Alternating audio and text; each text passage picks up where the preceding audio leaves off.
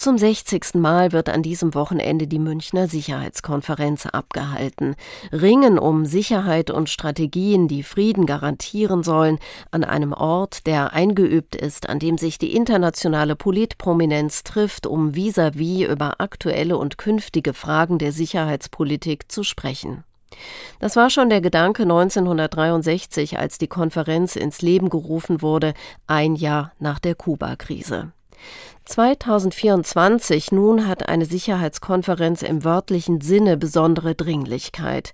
Die Ukraine ächzt, wird von einem Mann attackiert, der die Geopolitik umkrempeln und seinen Machtbereich unbestimmt erweitern will, der nur dann zu Gesprächen bereit ist, wenn er ohne Kompromiss bekommt, was er will. Jenseits des Atlantiks sitzt ein anderer Mann, der nicht an der Macht ist, aber im Wahlkampf, der seinen Einfluss überall, wo er kann, spielen lässt und Entscheidungen herbeiführen will, die die globalen Verhältnisse durchschütteln und in Frage stellen. Und so ist Donald Trumps jüngste Drohung, säumige europäische NATO-Länder nicht verteidigen zu wollen, weil sie nicht genügend Geld in den Waffentopf zahlen, eine Botschaft auch in Richtung Russland. Ja, er würde das Land sogar ermutigen zu tun, was immer es tun wolle.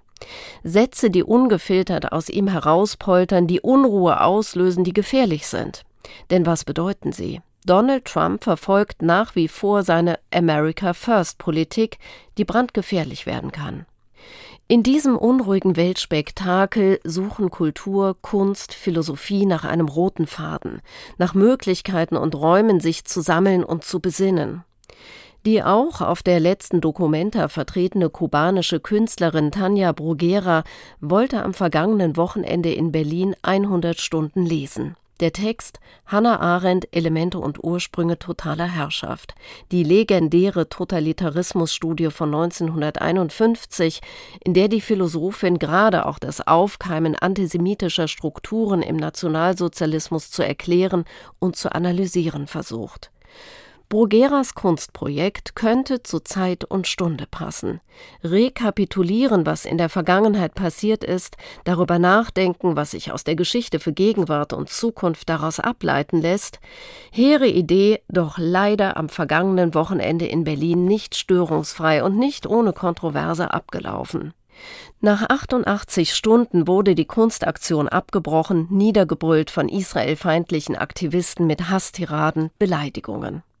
Haben Hannah Arendts Gedanken in der gegenwärtig aufgewühlten Debattenlage keine Chance mehr auf ungestörtes Gehör? Sollten sie es vielleicht gar nicht haben, weil die Störung womöglich Teil der Inszenierung war?